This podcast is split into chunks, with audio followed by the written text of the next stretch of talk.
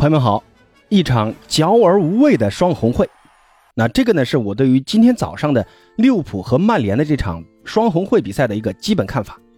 这个零比零的比分呢，其实也反映了一切啊。不过曼联呢也用这场顽强的平局为自己赢得了一丝喘息的机会。那赛前相信很多的呃吃瓜球迷对于曼联能否在安菲尔德全身而退，我觉得是不会相信的。因为这场比赛之前呢，曼联的这个伤缺的阵容实在太多了，而且呢前场的大腿逼费这场还停赛了，同时呢又是利物浦的主场，因为你要知道利物浦本赛季在自己的主场还从来没有丢过分那同时呢上一个在安菲尔德的双红会，曼联可是输了一个零比七呀，那这一切都似乎预示着曼联在这场安菲尔德的前景啊并不太好。那最后呢，曼联能拼下来一个平局呢，我觉得倒是可以接受的，甚至是有点出乎意料。而对于巴哥不能接受的，则是本轮啊巴萨的这场平局。巴萨在客场呢是被瓦伦西亚一比一给逼平了。巴萨在这场比赛其实是创造了无数的好机会啊，但是呢，包括莱万在内的锋线都没能很好的把握住机会，最终呢，巴萨只能在客场带走一分。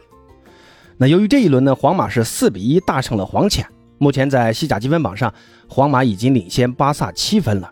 那这西甲的半程还没过，巴萨就在争冠的路上落后对手这么多了，那很难让人对于哈维的球队在西甲能实现卫冕保持乐观。那本期节目呢，咱们就来简单的聊一聊八哥对于这两场比赛的一点简单的看法。还是先来看一看双红会啊，这场比赛利物浦这边由于在周中的欧联杯中呢是做了大幅的轮休，所以呢，克洛普这场比赛可以派出现阶段的最强阵容来出战。防线上是范戴克搭档科纳特，而中场呢，由于小麦停赛，那扎叔就派出了索博斯诺伊搭档远藤航，还有赫拉芬贝赫。锋线上呢，还是萨拉赫、鲁涅斯和迪亚斯这新的红箭三侠。而曼联这边的这个首发就有点惨了啊。你看防线上，马奎尔由于上一场打败人的一场欧冠受伤了，这一场呢，呃，在中卫选择上，滕哈赫选择让三十五岁的埃文斯来搭档瓦拉内，在后腰上呢，选择了让小将梅努首发来搭档阿姆拉巴特，组成防守型双后腰。那这种后腰的选择，基本上也确定了本场比赛的一个基调，那就是曼联是要立足防守的。那 B 费由于停赛，滕哈赫选择让麦克托米奈。来打这个前腰，那小麦的这个定位呢？你既可以理解成是说让小麦打这个二前锋，但我说实话，我个人理解这个做法其实跟去年滕哈赫选择让韦格霍斯特这样一个擅长跑动、擅长逼抢的一个中锋改打前腰的做法很相似，那就是要在前场保持一定程度的这个逼抢。那这个做法的好处呢，我觉得就在于一呢要干扰利物浦在后场的一个出球。二呢，也有利于曼联啊，尽量的把防守阵型在本方半场提前展开好，这样呢，就可以最大程度避免利物浦的这种快攻，让利物浦的这个进攻啊缺乏纵深和空间，那也能让红军尽早的陷入阵地战。你看开场那段时间啊，利物浦明显就是想抢开局的，那各种长传，结果呢，曼联是早早的就摆开了防守阵型。那利物浦呢？眼见呃以往的那种打身后没有空间，那陷入阵地战之后呢，克洛普也不是说完全没有办法来应对啊。他用什么办法呢？那用的就是传中还有远射。你看上半场利物浦总共送出了二十一次传中啊，最有威胁的一次进攻呢，就是那次角球机会，然后范戴克头球攻门被奥纳纳近距离给扑救了。那这个扑救说实话太极限了啊！范戴克的当时那个头球是势大力沉。而且距离还近，这里呢就真的要夸一下奥纳纳了啊！这场比赛奥纳纳总共送出了八次的关键扑救，这个这种扑救赛后你甚至都可以剪出一个扑救视频啊！范德克在比赛结束的时候还跑过去跟奥纳纳说：“因为你，我们就踢了半个小时比赛。”其实呢，奥纳纳的这种出色发挥啊，还只是曼联防线中的一个缩影。这场比赛曼联的整条防线都是战神呐！卢克肖这场比赛。嗯，他也没有去改打左中卫，但他还是送出了六次的封堵，这个封堵是全场最高的。而本场比赛被评为 MVP 的瓦拉内，在这场比赛中更是送出了十五次解围，这个解围数也是全场最高的。另外还有百分之百的空中对抗成功，还有三次拦截和两次封堵。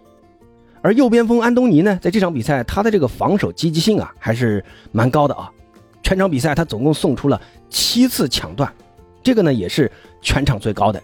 那再加上老当益壮的埃文斯，回追极快的达洛特，虽然年轻，但是这个处理球啊极为老道的梅努，可以说曼联在这场比赛为了防止再次出现上赛季啊七喜的那种惨剧，可以说啊他们把这种防守的姿态已经放到了很低的位置了。这种全员退守的姿态，好处就在于呃能守住利物浦急于抢开局的这种攻势。那坏处呢，也就决定了曼联基本上也没有什么力气发动什么反攻啊、进攻之之类的。你看上半场曼联的这种呃让出球权的低姿态防守的态势啊，让利物浦总共射了十五脚门呐。另外呢，还送给了对手九次角球机会，而自己这边呢，几乎也没有什么有效的反击。那到了下半场，曼联发现利物浦的进攻好像并不能给自己构成太大的威胁的时候啊。也试图想通过长传直塞的方式来找找前锋，比如说梅努在中场送给加纳乔的那次直塞，那也包括麦克托米奈斜塞给霍伊伦的那次。那这两次机会啊，两个人几乎都是绝佳的单刀机会啊。但是他们两个随后的射门呢，都由于前面的这种高速奔跑啊，可能体能不足啊，最后射的也是绵软无力，也错失了这两次好机会。那这个也是曼联全场比赛最有威胁的两次进攻，可见啊，滕哈赫的这个想法呢，还是立足防守，所以呢，一旦发现没有机会，又回到了这种全员退守的局面中。而扎叔呢，在下半场接连换上埃里奥特还有琼斯之后啊，他这个想法肯定还是想，呃，全力进攻的。但是呢，红军球员的这个传中和远射，显然是没有办法敲开曼联的大门的。你看，要么被封堵了，要么被解围了。至于说第八十五分钟卢克肖的那次手球，我觉得按照现在英超的这个规则，裁判肯定是不会给点球的。那当时那个卢克肖手球，他确实是手球的。从慢动作中看，呃，是球打手，而不是说手去碰球的。这个是属于反弹到手上的。那一般情况下，裁判是不会判的啊。那整场比赛之后呢，双方也确说实话也没有什么有威胁的进攻。反倒是达洛特在在比赛最后一分钟的那两张黄牌有我觉得 有点莫莫名其妙啊！你看达洛特说是抗议裁判，被奥利弗啊连给两张黄牌。达洛特当时对于那个呃边线球的这个误判啊，确实是有不满。嗯，当时从直播的画面里面看，说他那个这个抗议的动作还挺大。至于说嘴上有没有骂裁判啊，咱们不知道。但问题呢？达洛特抗议的这个球确实是误判的，裁判给黄牌呢，给我的感觉就是好像是要给利物浦一个交代。那裁判的这种用一个错误来掩盖另一个错误，那最终呢，达洛特来承担这个后果，下一场要停赛了。呃，不过呢，曼联的这种背水一战啊，带来的众志成城的防守，让利物浦的进攻最终都是无功而返。不过说实话，这场比赛，呃，呈现出来这种内容来说啊。讲实话，有点对不起半夜希望看一场精彩比赛的球迷。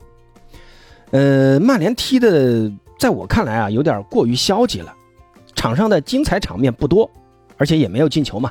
但从曼联的这个角度来看呢，这场全员的极致防守带来的平局，对于曼联来说太重要了。现在的这支逆境中的曼联啊，是承受不起再一次大败。那这一场平局的一分啊，它的这个战略性意义实在是太重要了。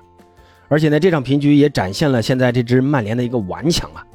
一支逆境中的球队啊，他没有放弃自己，也没有放弃球迷。从主教练到球员，都在用自己的方式来表达球队不放弃、不抛弃的这种精神。